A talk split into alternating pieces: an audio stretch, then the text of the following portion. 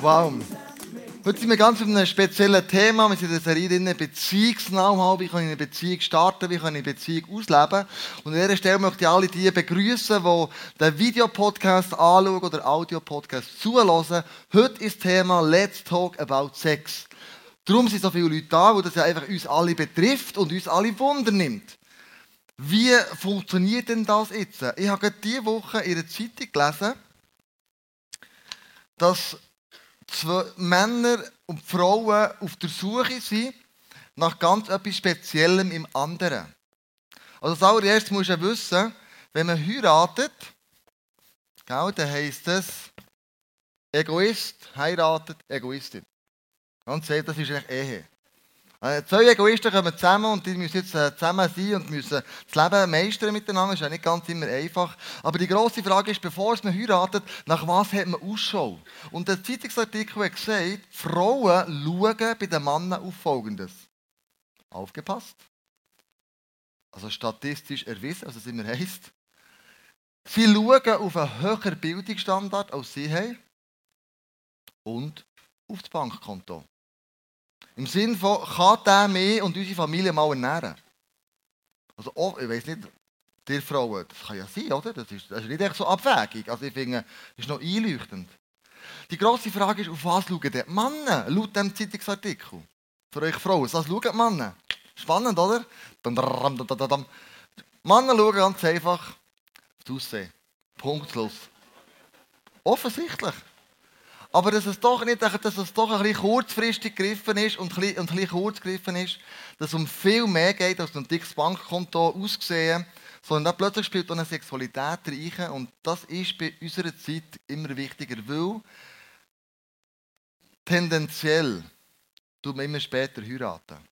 Wir heiraten ab 25 bis 30, vielleicht sogar nach 30, ist aber geschlechtsreif ab 12, 13, 14. Du hast also einen Gap von 15 Jahren, wo du ein sexuelles, entwickeltes Wesen bist.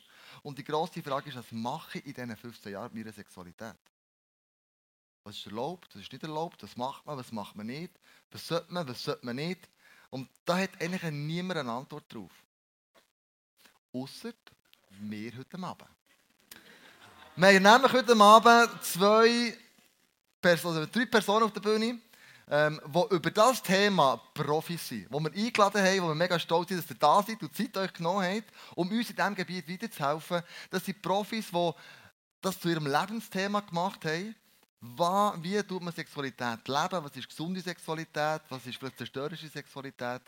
Und uns auf diesem Schritt helfen, uns weiterzuentwickeln. Und darum geben wir Ihnen einen riesen Applaus, dass Sie Gassers ganz herzlich auf der Bühne, der Wilf und Christa und Veronika Schmidt. Super, seid ihr da. So gut. So gut, Veronika, cool bist du da. Christa. So schön, ich auf der Bühne. Du auch, Wilf. So gut, dass ihr da seid. Henne, cool. Ich möchte euch zwei, euch drei, wollte ich sagen, ganz kurz vorstellen, damit ihr auch wisst, wer, wer hockt da eigentlich. Also, Gassers, Christa und Wilf, das sind seit 20 Jahren Sextherapeuten, seit 34 Jahren verheiratet haben drei Kinder, vier Enkel. Christa, du bist angestellt in der Vineyard als Pastorin. Und Wilf, du arbeitest wieder als Psychiater, als Doktor, Psychiater. Und unter anderem. Unter anderem, genau. Das ist ja nur ein Teil von dem, was du alles zusammen machst. Dann haben wir Veronika. Wer den Aaron kennt und hier worshippet, ah, das ist jetzt ihre, äh, seine Mami. Also das ist die Mami vom Aaron. Ähm, sie ist natürlich nicht alleine gekommen, sondern Andreas, sein Vater, ist auch da. Ganz herzlich willkommen, Andreas. Super, dass du deine Frau begleitest an diesem Seminar. Ganz herzlich willkommen auch für dich. Denn du bist verheiratet eben mit ihm seit 34 Jahren, mit dem Andreas, hast auch vier, also vier Kinder, vier Enkel. Und du bist Paar- und Familientherapeutin und Sexologin. Also du machst eine Ausbildung zu dem, das heisst, du tust die Leute lehren, wie mit dem umgehen. Äh, du tust nicht nur ähm, Probleme behandeln, sondern du hilfst den Leuten auch, ähm, das zu lernen, wie gehe ich mit dem um, weil im Vorgespräch haben wir miteinander diskutiert, Sexualität ist, ist wie Autofahren. Irgendjemand hat dir das Autofahren beigebracht. Das hast du müssen lernen. Und wir haben alle das Gefühl, Sexualität, das fällt einem so in Chance. Das, das ist einfach plötzlich nicht da und das klappt ja alles einfach so locker vom Hocker. Und dass es eben nicht so ist, habt ihr zwei in euren Therapien erlebt. X-fach Leute, die zu euch kommen und sagen, dir, wir können nicht weiter, helfen uns. Wie, wie können wir mit diesem Problem schlagen? Wir sind frustriert, wir haben uns ganz anders vorgestellt. Wir haben abgemacht, dass ihr ein kleines Lot euch geben, um eure Einsicht, eure Weisheit, eure Theorie, was will immer kurz vorzustellen. Ich möchte mit euch anfangen und dann, dann zu dir, Veronika. Ja, wir haben gedacht, wir fangen an, indem wir zuerst mal so ein bisschen einen Überblick geben darüber, um was das eigentlich geht, von was wir eigentlich reden. Und äh, für das habe ich euch da versucht, eine Zeichnung zu machen. Ich bin nicht so der Künstlertyp, aber ich hoffe, es komme über, was wir meinen. Sexualität, wie sie bei uns erwacht, ist etwas, wo uns, wie du gesagt hast, einfach so ein bisschen gegeben ist, oder? Äh, wir sind alle als sexuelle Wesen geboren. Es gibt in der Sexualität so etwas wie eine biologische, natürliche Ebene, wo einfach alle Säugetiere eigentlich auch so kennen. Das hat zu tun mit Trieb, mit Instinkt, mit Fortpflanzung und so weiter. Das ist im Grunde kann man sagen, so ein bisschen wie eine neutrale Ebene von der Sexualität. Aber jetzt sind wir natürlich überzeugt, dass Gott eigentlich viel mehr parat hat, viel mehr da reingelegt hat. Die Möglichkeit, dass wir uns in der Sexualität beschenken, dass wir uns begegnen, dass wir uns wirklich zu tief kennenlernen, dass wir uns öffnen füreinander, dass wir ohne Scham, das finde ich noch wichtig, keine Scham, dass wir äh, ohne Scham können einander begegnen. Vertrautheit ist möglich, ist für uns in der Ehe etwas zentral Wichtiges. Da können wir noch ganz viel sagen dazu. Kommt da gerade ein Stichwort noch in den Sinn, Krigi? Aber vielleicht kommen wir nachher noch mal noch darauf zurück. Es steckt ganz viel drin. Der Paulus sagt im Epheser 5, Vers 32, dass Beziehung von Mann und Frau eigentlich ein Abbild ist, ein Symbol, wie Christus steht zu seiner Gemeinde. So wie Christus sich an uns verschenkt hat, alles geht für uns. So können wir in der Sexualität uns einander gegenüber verschenken, uns füreinander auch öffnen, uns einander anvertrauen und in dem Sinn kann man sagen, dass die Sexualität ein Teil ist von dieser Mann-Frau-Beziehung und dass unsere Sexualität, wenn wir miteinander unterwegs sind, etwas kann sichtbar machen von dem Reich von Gott, von den Möglichkeiten, wo Gott dort reingelegt hat. Ein riesiges Potenzial in dieser Sexualität. Jetzt, wenn du es vergleichst mit deiner Realität, vielleicht dran denkst an deine ersten frühen Erfahrungen, wo du irgendwie mal schon Sex hast oder vielleicht äh, Versuch dazu. Wenn du vielleicht daran denkst, ab Verletzungen, die du mit dir trägst, weil du Missbrauch erlebt hast. Oder wenn du daran denkst, an die einsame Übung vor dem PC, wenn du Pornografie konsumierst oder vielleicht an die Lehre wo du empfindest, wenn du mal im Puff bist. All das. Oder noch schlimmer, so ein bisschen für mich das Dramatischste, was ich kenne, dass in den letzten Jahren immer mehr so Berichte erschienen sind, wo zum Beispiel Vergewaltigung in vielen Ländern als Kriegsstrategie gebraucht wird, um Menschen, um ganze Volksstämme systematisch zu zerstören. Das ist der Abgrund, Möglichkeiten vom Abgrund. Also es ist absolut nicht selbstverständlich, dass wir die Ebene, wo Gott denkt hat, wirklich entdecken. Ganz viel von unserem Erleben ist eigentlich so in dem Bereich. Und darum ist die Frage, wie kommen wir denn von der mehr oder weniger neutralen Ebene oder sogar von einer Ebene, wo wir wirklich auch die negative Seite von Sexualität erkennen. Wie sind wir unterwegs oder wie können wir uns auf den Weg machen, mehr von dem zu entdecken, was Gott für uns parat hat? Mehr von dem Geheimnis zu entdecken, wie eben der Paulus sagt, dass wir ein Geheimnis können reflektieren wie Jesus zu seiner Gemeinde. Und der Paulus sagt aber auch im 1. Thessaloniker 4, Vers 5, 4 und 5. Jeder von euch muss lernen, Herr über seine Triebe zu sein, denn euer Leben gehört Gott und die Menschen sollen Achtung vor euch haben. Lasst euch nicht von Begierden und Leidenschaften beherrschen, wie die Menschen, die Gott nicht kennen. Der Paulus sagt also, jeder von uns muss lehren. Gar niemand ist da ausgeschlossen. Niemand hat es einfach im Griff. Niemand weiß genau eigentlich, wie das geht. Wir alle wissen, wie es funktioniert als Trieb. Aber wir wissen nicht, was es bedeutet, in dem Geheimnisleben, wo Gott eigentlich uns hineingelegt hat. Und darum sind wir ein Leben lang am Lehren, ein Leben lang unterwegs. Äh, Sagt das jetzt als Single-Person am Lehren, in der ganzen im Frau sein, im Mann sein, unterwegs sein, was das bedeutet, aber auch als Ehepaar am Lehren in der Sexualität. Jeder von euch muss lernen. Und er sagt da, äh, es ist ein Unterschied, ob jemand mit Gott unterwegs ist oder nicht. Er hast- macht einen Unterschied. Du hast also ein riesiges Potenzial, die Kraft von Gott auch in diesem Bereich zu entdecken. So wie in anderen Bereichen auch, wo du im Leben auch mit Schattenseiten äh, zu kämpfen hast. Aber Gott wird da gerne an unsere Seite kommen. Und wenn ich gefragt wird, Nur noch kurz, sagen wir dann weiter. ja, ist gut, wenn ich gefragt wird, was dürfen wir denn oder so, wo sind Grenzen und so, sage ich immer, das ist gar nicht so sehr die Frage, was ist Sünde und so, sondern die Frage ist, wie sind wir unterwegs? In welche Richtung sind wir mit unserer Sexualität unterwegs? Okay, wir nehmen mal das Bild mit. Das ist so der, der Einstieg, den ihr gemacht habt mit der Geschichte. Veronika, du hast ja ein Buch geschrieben über das.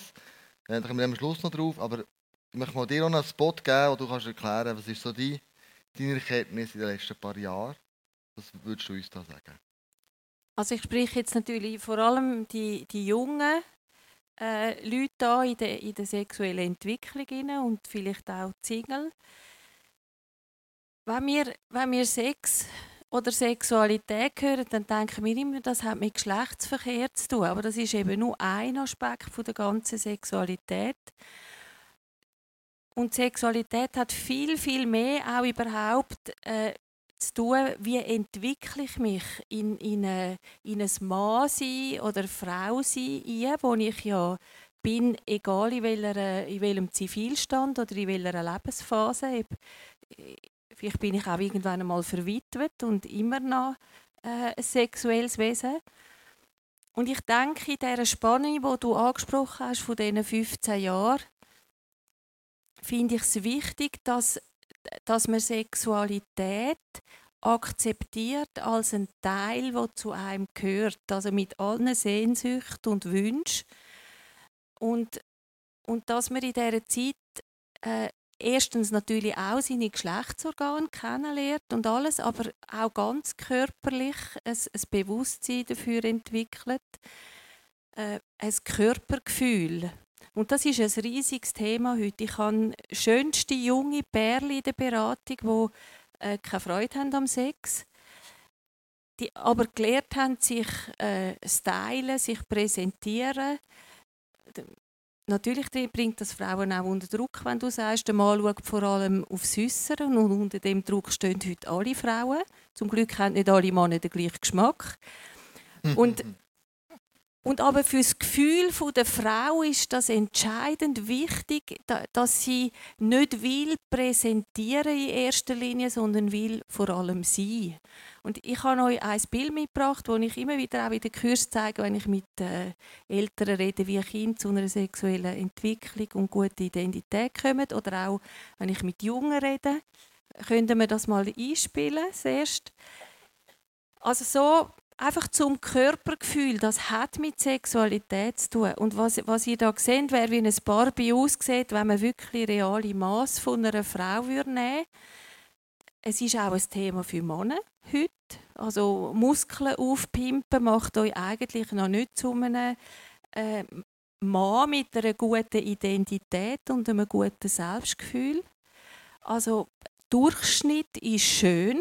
Wenn ihr schaut, wer heiratet, da findet ihr die ganze Palette. Es ist also nicht so, dass nur schöne Menschen heiraten. Für uns vielleicht nicht. Genau. Also schön, ich meine jetzt im, im äh, Magazin äh, Mainstream denken.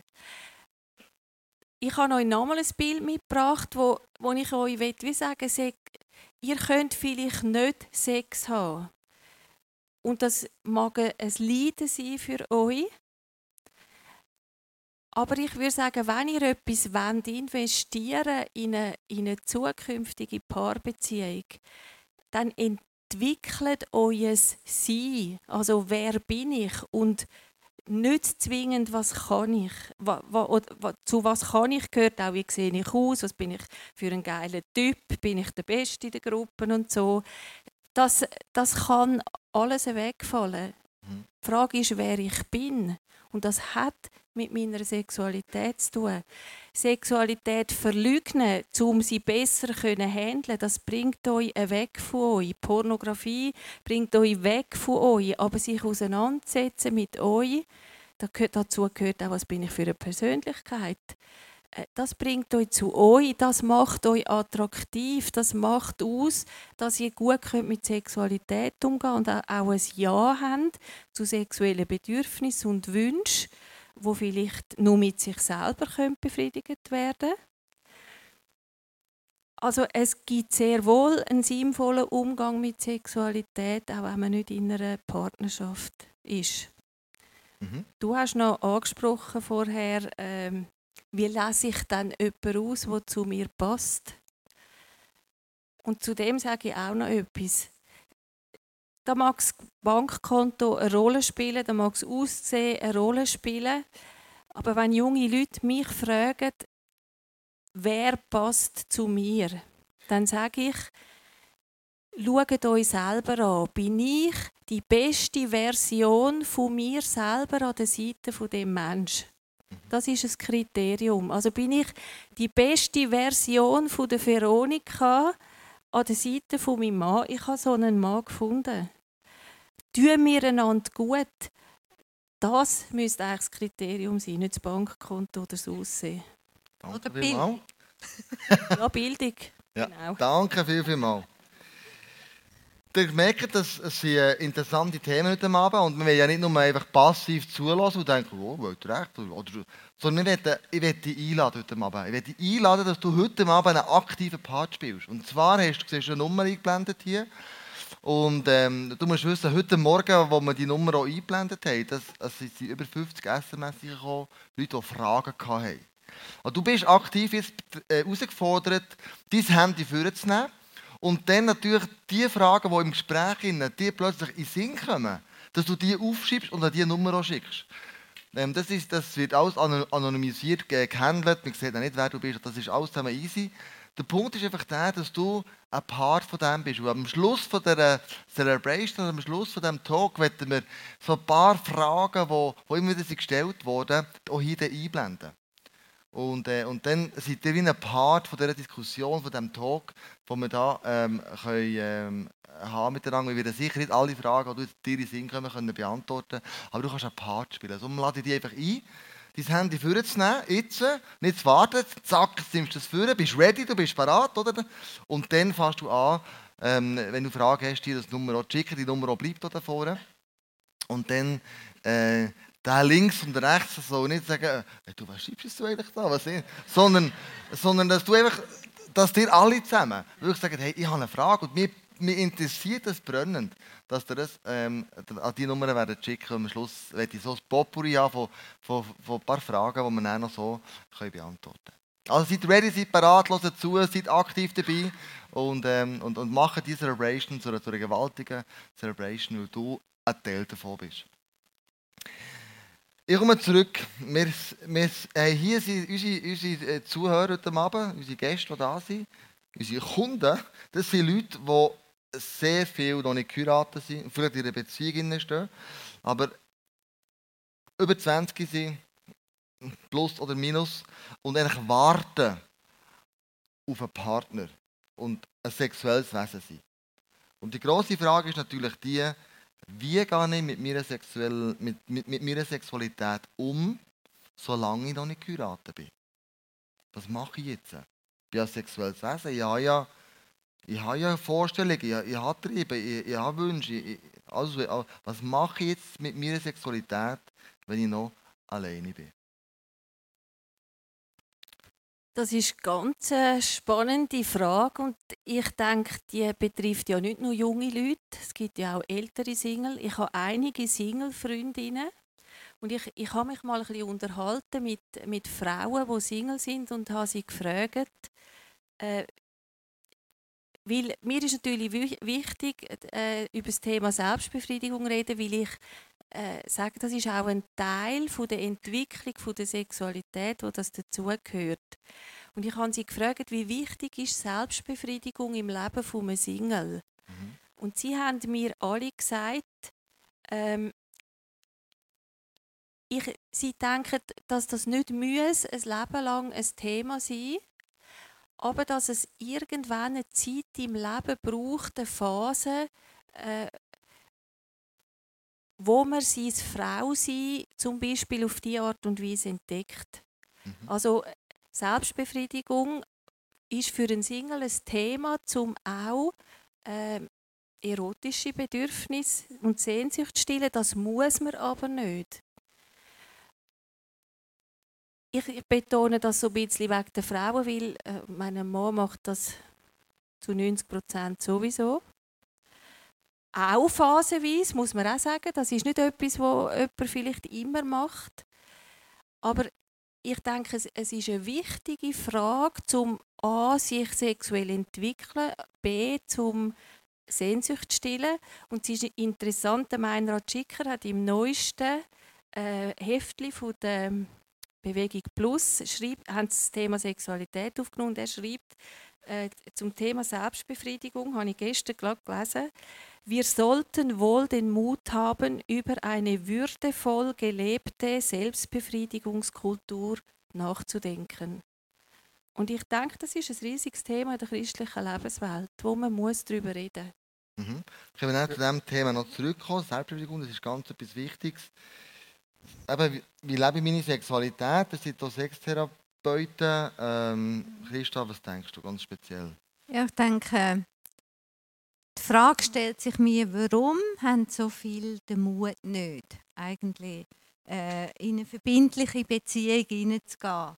Warum, was hindert dann äh, daran, auch nachher einen Schritt zu tun und nachher nicht zu heiraten? Und manchmal habe ich den Verdacht, es könnte sein, dass die Erwartungen und Vorstellungen so enorm groß sind, hoch sind, so ähm, jenseits, dass man tatsächlich niemanden findet, wo, wo diesen höheren Idealen entspricht. Also das denke mich die erste Frage auch im Blick nachher auf den Umgang mit der Sexualität. Was habe ich denn für Erwartungen, dass mir äh, jetzt äh, die Sexualität bringt. Bin ich, eben, du hast das so schön gesagt, bin ich dann erste Frau, wenn ich das auslebe? Oder ein Mann, wenn ich mich beweisen als geiler Bock? Da, das ist irgendwo äh, die ganz grosse Frage, denke mich. Und da lernen, in dieser Zeit, in dieser Spannung zu stehen, die Spannung ein Stück weit auch auszuhalten. Eine Spannung, die wir überall im Leben haben und immer wieder haben. Mhm. Äh, das wird, ist eigentlich äh, der Punkt, wo wir einander helfen und, und können auch unterstützen. Mhm. Ich glaube, es braucht wirklich ja. einfach so die offene Auseinandersetzung mit dem mhm. Thema, um wirklich auch über, darüber reden, auch unter Freunden, mit Männern. Äh, ich denke, ein riesiges Problem, das wir heute haben, sind schon die unglaublich hohen Vorstellungen, oder, die die Medien auch wecken. Jeder Hollywood-Film zeigt uns Ideal, wo wir eigentlich, wenn wir ehrlich sind, gar nicht wirklich können, äh, leben. Oder? Und Singles haben auch oft traumhafte Vorstellungen. Und wenn ich geheiratet wäre, oder, dann hätte ich allzeit bereit, oder eine Frau die oder oder äh, ein Mann. Einfach, äh, mir hat wirklich als Single schon zum Teil unglaubliche Vorstellungen, die jenseits sind von jeder Realität, Mhm. wo dann eben Pornografie, die du auch angesprochen hast, noch dazu beiträgt, oder? Mhm. Ich würde dich etwas fragen, weißt, ähm, lohnt sich denn zu warten? Weißt, mit meiner Sexualität bis zum, bis zum Heirat? Oder müsste ich vorher irgendetwas machen? Du hast vorhin das Lehren angesprochen. Was müsste ich denn lernen in meiner Sexualität, bis ich dann ready bin zu heiraten? Also, ich glaube eben der achtungsvolle Umgang, wo der Meinrad Schicker da anscheinend davon geschrieben hat, der achtungsvolle Umgang mit meiner Sexualität, auch mit Selbstbefriedigung, eben mit all diesen Trieben, ist wichtig. Dass man einfach bewusst bin, das Thema hat das Potenzial, mich reinzunehmen, auch in eine suchtartige, äh, in ein suchtartiges Ausleben von Sexualität, wo die Ich-Bezogenheit, wo auch später in der Ehe oft ein Problem ist, wird einfach verstärkt und fixiert. Und eigentlich möchte wir ja bereit sein, äh, uns einmal auf eine Beziehung einzulassen, wo wir eben das verschenken, das Miteinander, das Wir äh, können entdecken Und dort müssen wir uns einfach auch als Singles Rechenschaft geben. Wie sind wir unterwegs? Äh, auch in diesem Thema. Sind wir wirklich eben achtungsvoll mit uns selber unterwegs? Achtungsvoll auch respektvoll mit dem anderen Geschlecht? Eben gerade in der Pornografie, das ist so menschenverachtend äh, was dort äh, drinnen läuft. Oder? Wenn wir uns von dem einfach berieseln und prägen lassen, dann müssen wir uns nicht wundern, dass es irgendwann einfach auch schwierig wird, äh, das in gesunde Bahnen, äh, in gesunden Bahnen auch zu leben. Du mal, Veronika, ähm, ich höre immer wieder Männer, die sagen, ja, weißt, also, wenn ich mir eins oben abhole, dann muss ich ein Bild haben. Ich muss einen Film sehen, damit ich überhaupt erregt bin. Da sind wir dann beim pornografischen Material. Aus, di aus deiner oder aus eurer Sicht, was ist aus deiner Sicht das Problem, wenn man Selbstbefriedigung lebt, aber das mit Bildern sich einzieht?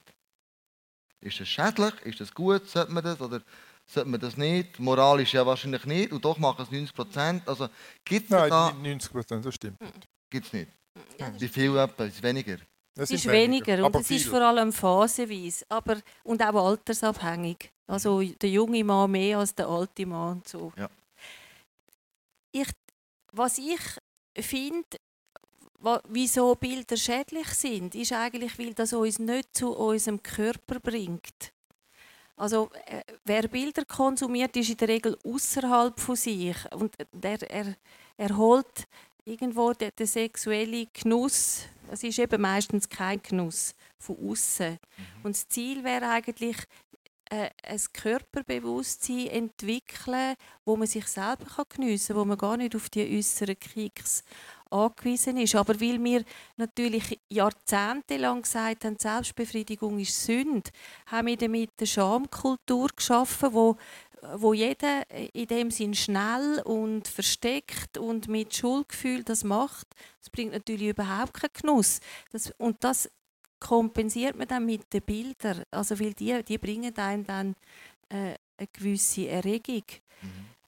Das Interessante ist, also wenn du sagst, was braucht es, würde ich sagen, es braucht Wissen. Es braucht Know-how, wie Sexualität funktioniert. Nicht nur, eben nicht nur, wie der Geschlechtsverkehr funktioniert, das Wissen braucht es auch, das haben wir heute Morgen gehabt. Man hat herausgefunden, je mehr junge Leute über Sexualität wissen, desto später haben sie Sex. Also das heißt, äh, es, es heißt sich mit sich selber auseinandersetzen, sich informieren, wie funktioniert mein Körper, äh, wie ist Geschlechtsverkehr, Sexualität überhaupt denkt, äh, entweder als einzelner Mensch oder äh, in der Beziehung. Also ich kann ganz, ganz viel lernen, bevor ich Sex habe und das würde Sex nachher auch besser machen. Mhm. Lass uns schon also stehen. Du hast eine interessante Aussage gemacht. Selbstbefriedigung, Selbstbefriedigung gleich Sünde. Was würdest du sagen, Christa? Ist das aus deiner Perspektive ist das Sünde oder nicht? Wie würdest du das machen? Schamkultur hast du vorhin schon angesprochen. Nein, ich würde sagen, es ist die falsche Frage. Ist Sünde oder nicht? Äh, dann fragt man immer, wie weit kann ich gehen, dass Gott mich gerade noch liebt, dass ich nicht aus der Gnade gehe.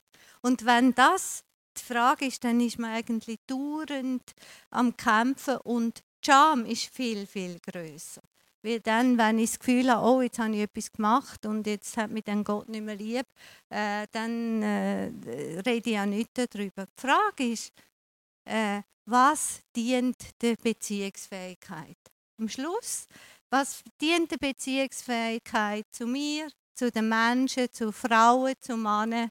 Äh, an dieser Frage und natürlich zu Gott sollte sie sich messen und nicht ist Selbstbefriedigung Sünde oder nicht. Mhm. Selbstbefriedigung, also Gott hat kein Problem mit der Selbstbefriedigung. Äh, potenziell habe ich ein Problem, wenn ich mit der Selbstbefriedigung irgendwo eben nicht mehr die Achtsamkeit lebe, sondern das Suchtartige eben oft, also viele Männer sagen mir, ich kann mir gar nicht vorstellen, Selbstbefriedigung äh, zu praktizieren ohne eben Pornografie. Ich glaube, dass es möglich ist. Mhm. Äh, aber eben für mich ist dort mehr die Frage, was macht es mit mir? Äh, wo bin ich unterwegs und wie prägt mich das Ganze? Und darum eben die Auseinandersetzung damit, mhm. äh, dunkelt mich auch der zentrale Punkt. Du hast es vorhin gesagt, sich selber entdecken. Wie, wie geht das ganz praktisch? Also du willst jetzt eine Anleitung? Ja, also... ich, mir, ich weiß es nicht. Ich versuche nur zu spüren, was die Leute ja. interessieren können. Also es geht jetzt ein bisschen länger. Man kann auch mein Buch kaufen. Ich, ich glaube das. ja. Weißt du, jetzt ein bisschen von diesem Gedanken... Ja, es, es, heisst, mhm. es heisst irgendwo...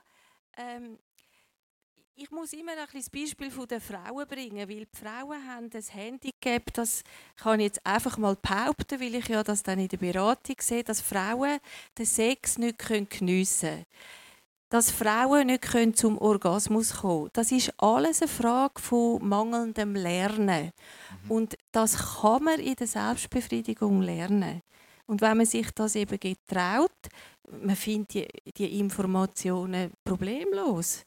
Auch, Wo denn zum Beispiel? Ja, äh, im Netz. Eben also da gibt, man muss nur die richtigen Stichworte, in meinem Buch natürlich selbstverständlich man muss nur die richtigen Stichworte eingeben. Also wenn ihr Selbstbefriedigung eingebt oder äh, äh, einen schönen Orgasmus erleben oder so, dann kommt man nicht auf Pornoseiten. Wir haben immer das Gefühl, wir kommen gerade auf Pornoseiten.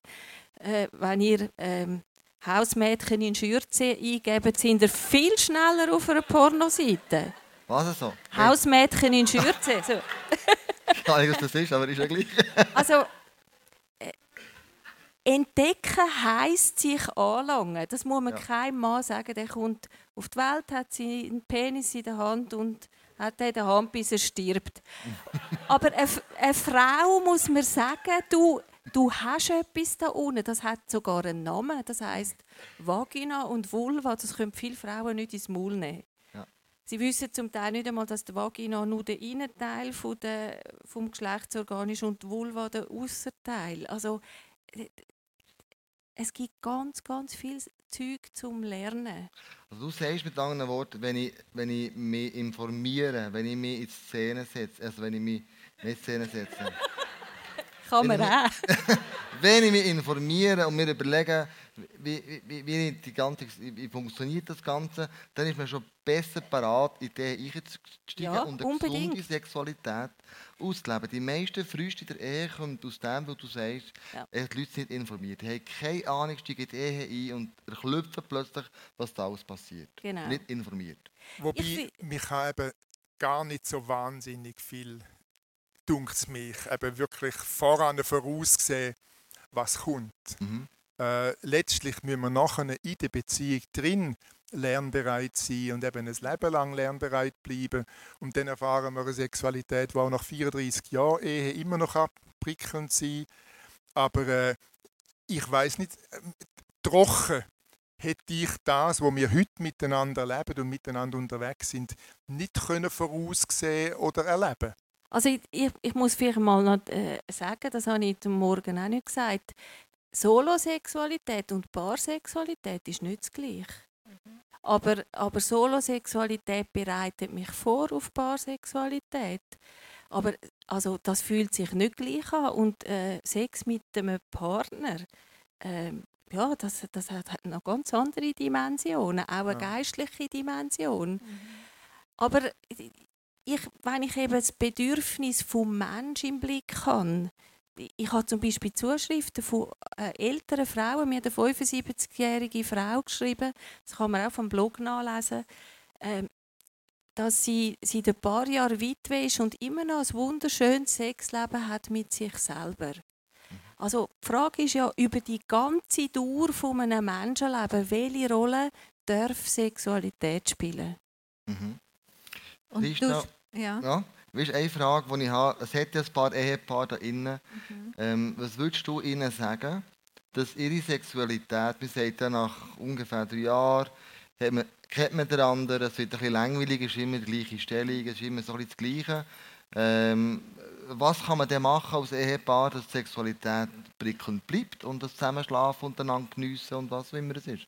Also kommt unbedingt an unser Seminar am Ja. 9.10., oder? Das wäre natürlich äh, Machen wir das, ja. das ist Das- Werbespot, ja.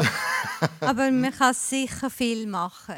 Äh, es ist ja so, dass im Alltag die Lust nicht mehr immer jederzeit zu- für beide genau zum gleichen Zeitpunkt da ist.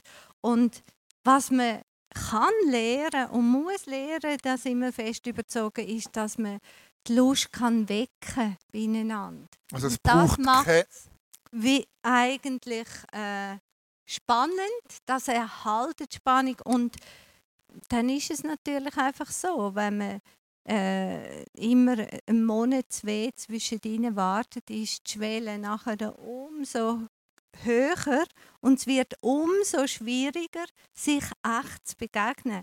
Äh, auch wenn man nicht so gern von Häufigkeit redet, aber man muss einfach wissen, ähm, ein gewisser Trainingszustand ist ganz wichtig und hilfreich, zum, zum auch eben prickelnde Sexualität zu erleben. Aber es braucht eben keine Lust, um Sex zu haben.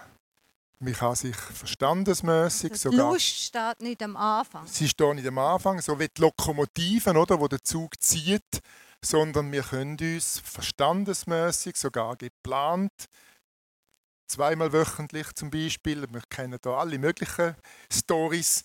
Man kann sich bewusst über den Kopf gesteuert auf einlassen und dann eben entdecken und miteinander lernen, wie kann man die Leidenschaft wecken, wie kann man die Lust, die Erotik äh, wecken, wie kann man die Brücke schlagen zueinander. Gut. Danke vielmals. Es braucht Zeit, es braucht Training, es braucht, äh, man kann einfach das dem Zufall überlassen, jetzt, sondern man muss ein bisschen aktiv dran sein und das ein trainieren miteinander natürlich. Und dann noch die Bedürfnisse einander sagen. Wir haben ein paar Fragen, die die Leute gestellt haben, also die ihr gestellt habt natürlich. Ich möchte jedes Mal so einen Spot machen und schauen, was, was interessiert euch noch zusätzlich. Und vielleicht mal die erste Frage haben, was ihr so gefragt habt. Das ist die erste Frage ist, Sex entdecken birgt Gefahr. Wo ist die Grenze zur Perversion? Also wo dient es nicht mehr einem Leben, wo dient es nicht mehr Beziehung? Das ist auch so ein bisschen die Frage. Ja, wo kommt einfach wieder das Perverse, wo man sagt, also, pff, was. Also ich, ich würde mal sagen, Perversion kommt eigentlich eher aus der Rigidität, also aus, aus dem äh, Nicht-Erlauben, aus dem äh, Unterdrücken, aus dem ähm, u- eigentlich wollen der Sexualität ausweichen. Auch aus dem Moralisieren hat in der Regel zur Folge, dass sie irgendwo ein Ventil sucht. Natürlich kann, ähm, kann Sexualität auch suchtartige Züge annehmen, aber das kann jedes Genussmittel. Also das kann Wein, das kann Bier, das kann äh, Kiffen, das äh, wir sind ja immer ja in der Eigenverantwortung und sagen, wie viel tut mir gut und was tut mir nicht mehr gut. Und ich glaube, dass wir Menschen, wenn wir ehrlich sind, das merken. Das würde ich auch bestätigen. Ähm, ich habe viel Gespräche mit jungen Frauen ähm, und eigentlich jede von diesen jungen Frauen weiß genau, jetzt bin ich in der Perversion. Jetzt bin ich, habe ich eine Grenze überschritten, wo, wo mir nicht mehr gut tut, wo mich äh, gefangen nimmt und ich denke auch da wieder die Frage, dient meiner Beziehungsfähigkeit? Das ist eigentlich die Mhm. wichtigste Frage. Äh, auch da. Und eben, eben so, mm, eine Grenze kann man in dem Sinn nicht einfach sagen. Es gibt so viele Perversionen, oder? Ja. Würdest du sagen zu dieser Frage, Will? Ja, ich würde sagen, ganz viel kommt eben wirklich aus der Pornografie oder von außen an uns herangetragen. Was wir aus uns selber oder aus der Beziehung heraus entwickeln und miteinander entdecken, das ist, hat irgendwo einen geschützten Rahmen. Mhm. Aber wenn wir irgendwie einfach uns öffnet für Einflüsse und für Bilder, äh, wo wie von außen kommen, dort ist dann irgendwie auch die Grenze zur Perversion plötzlich schwierig. Also ich denke zum Beispiel, der Pornografie entwickeln gewisse Leute dann Tendenz zum Beispiel zur Pädophilie, weißt, wo sie gar nicht, sie sind nicht pädophil an sich, aber sie suchen immer jüngere Bilder und so weiter und sind plötzlich äh, in einer pädophilen Szene, äh, eben, wo, wo dann irgendwie unkontrollierbar ist. Aber was aus uns herauswächst, denke ich, hat einen gewissen Schutzrahmen. Gut. Danke vielmals. Dann können wir die nächste Frage nehmen. Ist es okay, mit seinem Partner vor der Ehe zu schlafen? Das ist eine ganz eine wichtige Frage, die immer wieder gestellt wird. Ich, muss ich Katz im Sack kaufen oder einen Kater äh, ich sehe im Sack? Weiß ich nicht, da kann man im Sack kaufen. Aber das ist so, also braucht es das vor der Ehe oder ist die Hochzeitsnacht der Moment, wo ich das vollziehe? Also ich denke, das ist jetzt auch eine von diesen falschen Fragen, weil die darauf auszielt, eine Erlaubnis zu bekommen zu dürfen. Es, man will ja nicht die Erlaubnis nicht dürfen. Und, und ich denke, de, darf ich oder darf ich nicht, dass ich würde mich nie dazu ablassen, jemandem die Erlaubnis zu geben. Dann bin ich nämlich nachher für alles geschult, was nachher passiert. Ich finde auch, äh, wenn wir Gemeinde oder, oder äh, Leiter in die Position hineindrängen, darf ich oder darf ich nicht, dann ist nachher der Leiter geschult. Ich finde das nicht okay. Ich muss sagen, äh, das ist eine Frage, die der Mensch muss selber entscheiden muss. Das ist ein Thema, das man vielleicht noch ein bisschen diskutieren muss. Ich finde auch, es ist eine Frage ähm, vom Alter. Also ich, ich bin total dagegen, dass Teenager Sex haben. Weil ich, weil ich denke, dass sie äh, müssten können auch abschätzen, was heißt das ähm, Sex hat einfach kann Kind zur Folge haben. Bin ich überhaupt an dem Punkt, dass ich kann Verantwortung übernehmen für ein Kind. Aber ich würde auch sagen, dass ich habe das noch ein bisschen so erlebt und zum Teil erlebe ich das auch heute durch zweite Hand, dass die Gemeinden und die Bettdecke der Leute schauen, das finde ich nicht okay. Aber ich finde es auch nicht okay, dass man die Frage äh, abschiebt auf «Darf ich oder darf ich nicht?» Das muss man selber entscheiden. Aber wir wissen ja alle eben auch, wie verletzlich dass, äh, wir sind in dem Bereich von Sexualität. Viele von euch sind verletzt worden, eben auch durch äh, das Überschreiten von Grenzen oder Sex als Teenager und so weiter. Und ich glaube einfach, der Ehebund gibt weder geschützten Rahmen, wo wir eben können miteinander wachsen, wo wir die, die Offenheit äh, können haben füreinander, wo ich denke, ich brauche gerne das Bild von einer Feuerpfanne. Wir könnten da jetzt auch ein Feuer machen auf dem Boden und es wäre auch ganz schön und äh, gäbe die anständige Flamme. Aber äh, das Feuer kann sich viel besser äh, entfalten. Es kann viel mehr bewirken, auch an Freude, wenn es in, dem, in einer geschützten Feuerpfanne innen brennt oder in einem Schmine. Und das ist für mich so ein bisschen das Bild äh, vom Ehebund, Mhm. wo dem ganz verletzlichen Gebilde von Sexualität einfach eine, eine gewisse Sicherheit gibt. Nicht, dass es uns garantiert, dass wir es dann gut haben, da kennen wir ja genug Beispiele, dass man auch in der Ehe selber nachher erst anfängt zu wachsen. Und es ist auch nicht so, dass wenn man wartet, dass man dann in der Hochzeitsnacht einfach von 0 auf 100 geht. Ja, dann das ist mir ein wichtiger Gedanke. Oder? Du hast gesagt, ja, ist ein, die Hochzeitnacht. Das ist klar, wenn man äh, einsteigt und gewartet hat aufeinander, dann ist nicht die Hochzeitsnacht jetzt boah, die. Nacht, oder? Gar nicht. Äh, wir würden den Paar sogar abraten und sagen, hey, ihr habt noch so viele Jahre vor euch. Es ist einfach, äh, geniessen mal das Zusammensein, die Nähe, können ein Bett teilen. Wobei die meisten so. probieren dann gleich noch eine Hochzeitsnacht. Aber das, Genau. ist das ist ja gleich. Aber Ja. Äh, zu wissen, man geht Solange nicht, gewartet hast. nicht Genau. von 0 auf 100. Ja. Das Also ich will noch etwas sagen zu der Katze im Sack oder zum Kater im Sack. Äh, Küssen und Schmusen ist ein guter Indikator, ob man sich sexuell anzieht.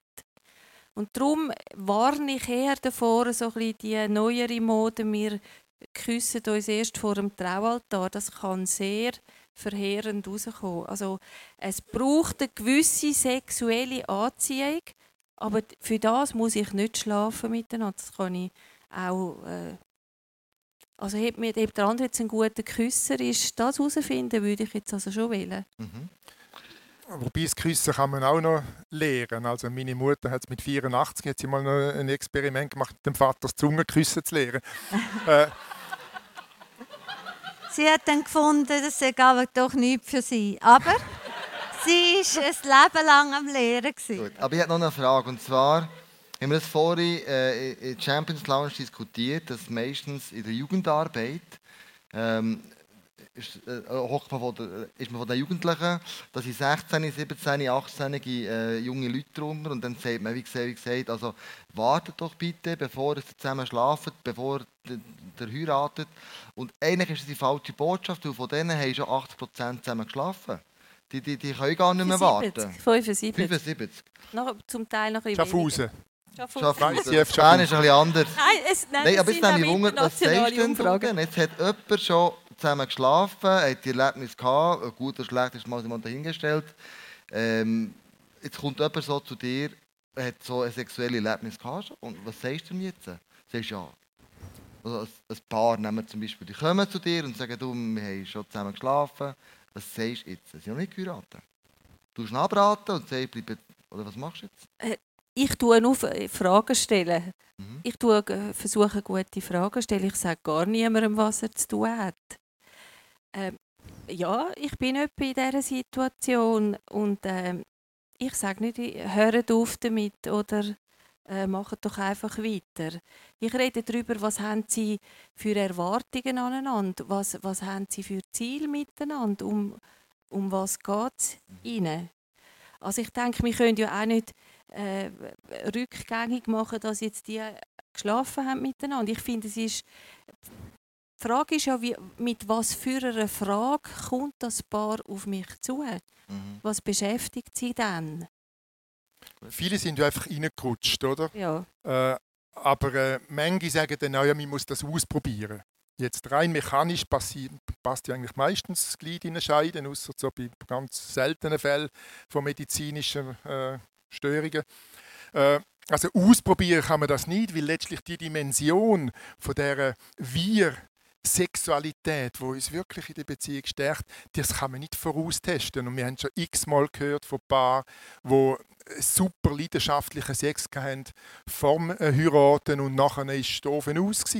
Also äh, das gibt noch gar keine Garantie, dass man irgendwie eben kann, den Kater oder die Katze testen und nachher weiß, jetzt hat man es äh, richtig.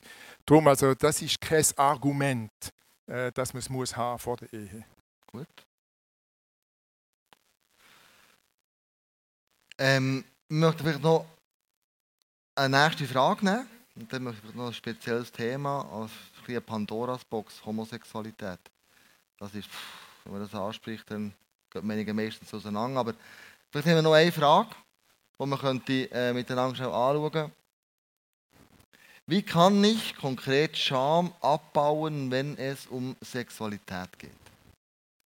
Also es geht darum, das ist schon mehrmals erwähnt, äh, erwähnt, dass man sagt, die Leute sind nicht informiert, sie wissen nicht, sie reden nicht darüber, es ist immer noch ein Tabuthema, man, man schämt sich ein bisschen. Wie kann man die Scham überwinden? Ich habe als junger Mann auch gekämpft, eben so mit meiner Triebkraft, oder? Also nicht nur als junger Mann, auch später auch noch. Äh, Das ist einfach ein Lebensthema für uns Männer so, so mit unserem hohen Testosteron. Aber ich hatte dann manchmal das Gefühl, gehabt, Gott hätte auch ein Problem so mit meiner Sexualität und wenn ich damit umgehe. Und wir haben dann in der Ehe irgendwann einmal entdeckt, dass eigentlich Gott ja beste Absichten hat für uns. Und wir haben dann, wo wir schon etliche Jahre geheiratet sind, angefangen, regelmäßig zusammen zu beten. Und ich denke, das könnte man eigentlich auch als Single so machen. Gott einladen, mich zu führen, mich zu lehren. Wir haben von jeder sexuellen Begegnung äh, uns Zeit genommen, um zusammen zu beten, um Gott einladen, dass er uns hilft, dass er uns führt in dem Blick füreinander, in der Frage, wie wir einander wohltun können, wie wir gut aufeinander eingehen können.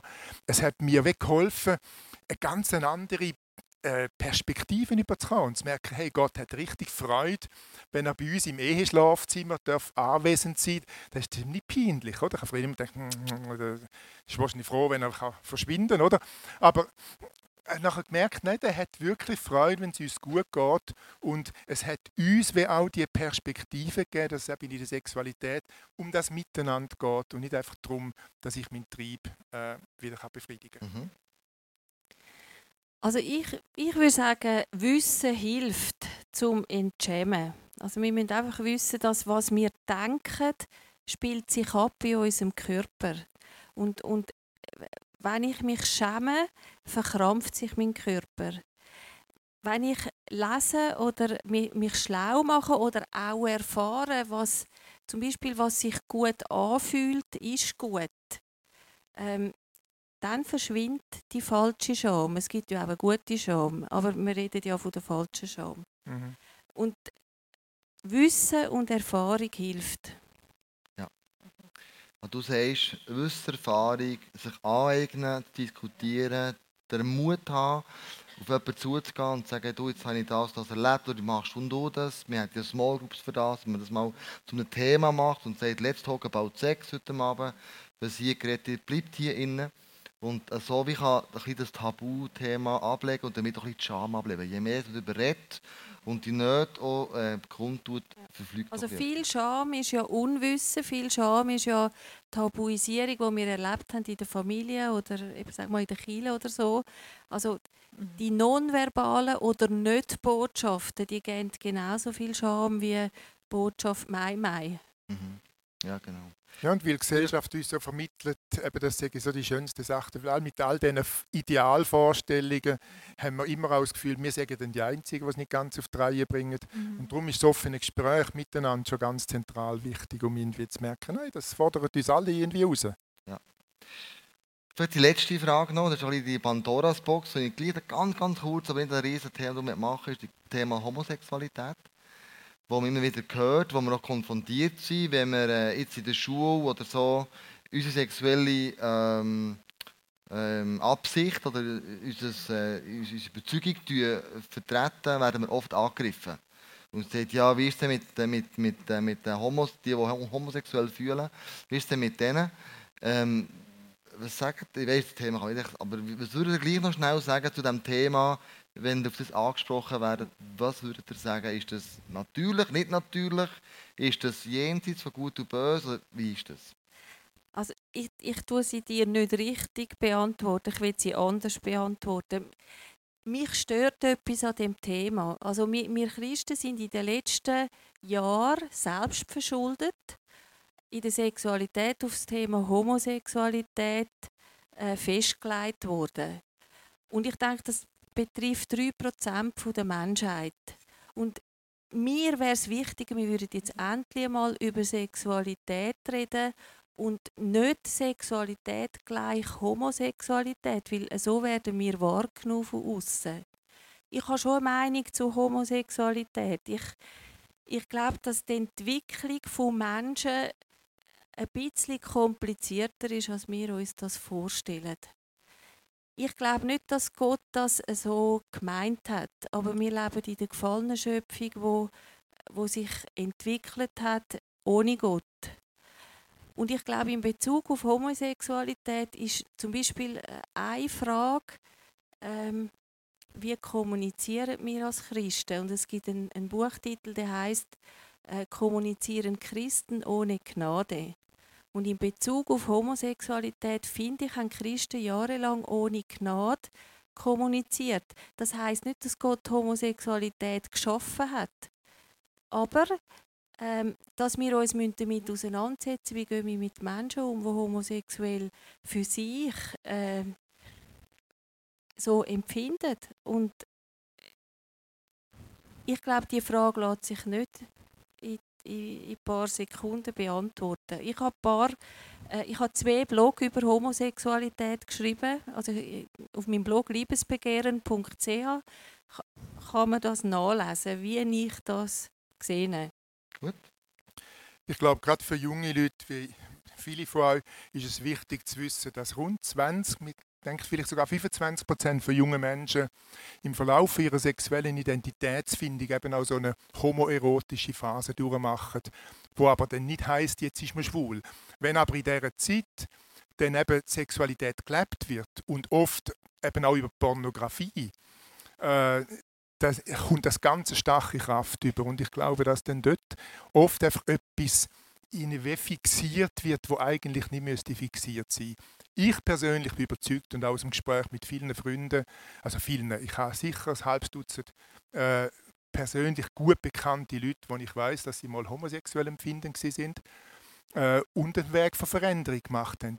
Wir kennen aber in der Gesellschaft, und das hört man immer wieder auch in den Medien, Leute, die lange in einer heterosexuellen Beziehung sind, plötzlich entdecken sie, dass äh, irgendwie äh, auch eine andere Seite haben. Ich habe einen Freund, wo sein Vater, als er über 20 war, angefangen hat, seine Homosexualität auszuleben. Oder wir lesen von Promis, die einmal sind sie irgendwie mit einem Freund zusammen, nachher mit einer Freundin. Äh, einfach also all das, oder? Und darum glaube ich, da ist ganz viel Flexibilität drin und wir können wirklich einen, bewussten Weg auch gehen.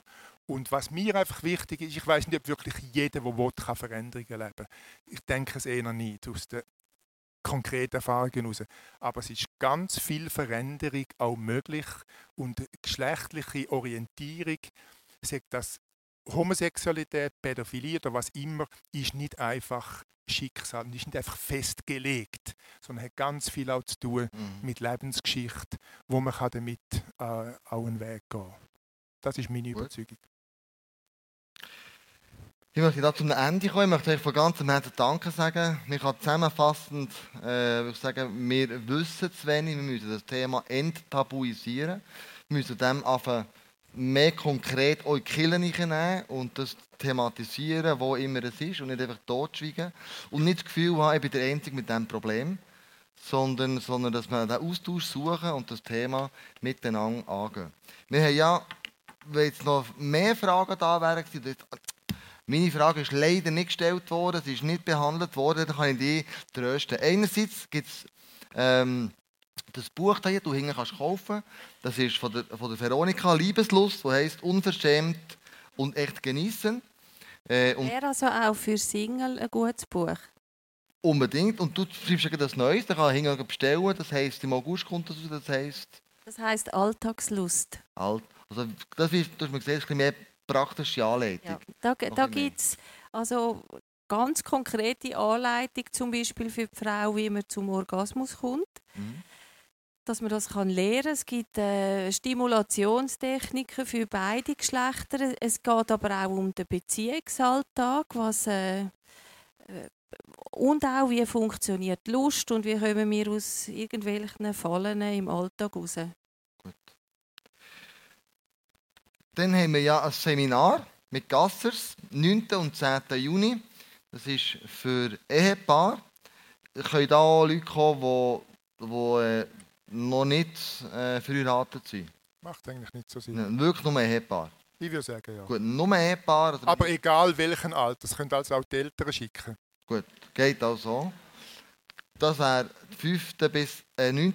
bis 10. Juni. Und dann hast du ja noch jetzt nächsten Sonntag, den Fenster zum Sonntag, äh, immer die porträtiert mit dem Thema. Und am Montag darauf wirst du im Live-Channel stündiges Interview geben. Das hast du alles auf einem Flyer, hinten kannst du das holen, wenn es dich interessiert, einzuhören oder auch an so einem Kurs teilzunehmen. Euch von ganzem Herzen danke vielmals. Es war sehr spannend. Ich habe es super gefunden, gute Antworten auf den Punkt gebracht, äh, authentisch, echt. Ich möchte euch bitten, mit uns beten. Dass das, was mir drinnen steht, dass da Gott seine Hand einlegen kann und dass äh, das Sagen, das ihr könnt weitergeben könnt, auch in euren Therapien, da und wir ein Teil von dem könnt werden. Stehen wir doch alle auf und nehmen das Sagen gerne in Anspruch.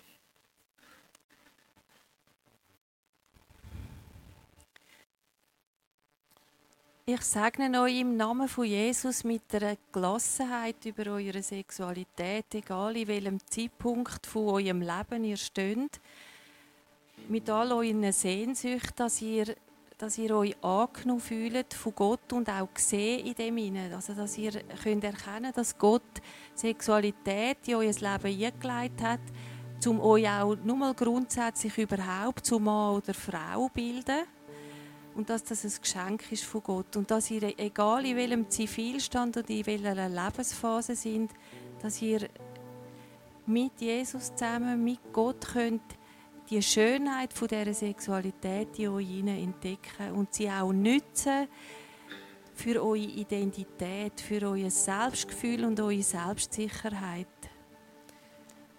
Amen. Und ich segne euch mit der einfach mit dieser Identität in Gott. Dass ihr wisst, ich bin eine geliebte Frau, ich bin ein geliebter Mann von Gott. Ich bin nicht irgendwie äh, ein Zufall, nicht irgendwie daneben geraten, sondern ich bin ein Gedanke von Gott und er ist für dich. Und da mit dieser Gewissheit wollte ich dich segnen. Er ist für dich. Er liebt dich. Er liebt dich in, in, mit all dem, was in der Sexualität dazugehört. Er liebt dich als Frau und als Mann. Und in dem wollte ich dich segnen und freisetzen. Und ich segne dich mit der Erfahrung, dass er gerade in den Kämpfen, in den Herausforderungen, die du erlebst, an deiner Seite ist. Nicht erst dann, wenn du es überwunden hast und den Sieg präsentierst, sondern dann, wenn du dich schwach fühlst, dann, wenn du das Gefühl hast, du versagst, dann ist er an deiner Seite. Und ich segne dich einfach mit seinem Trost und mit seiner Nähe, gerade in den Herausforderungen drin. Amen.